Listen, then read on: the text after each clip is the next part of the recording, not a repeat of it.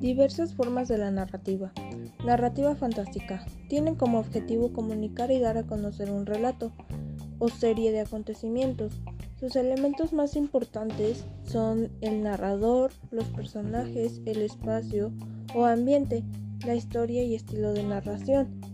Los conceptos de las diversas formas de la narrativa son engloban subgéneros como la epopeya, el cantar de gesta, el poema heroico, la novela, el cuento o relato corto, la leyenda, el cuento tradicional, es muy típico ese, el mito, la fábula, el romance y todo tipo de relatos en general o en concreto.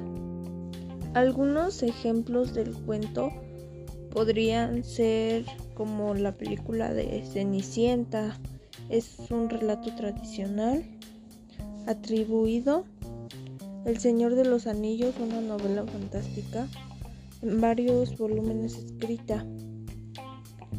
Las mil y una noches comprendió de cuentos fantásticos ambientados en la antigüedad asiática del origen anónimo. Algo que me llama mucho la atención también es los cuáles son los cuentos fantásticos. En este caso podemos afirmar que el cuento fantástico es un relato que dispone de elementos sobrenaturales.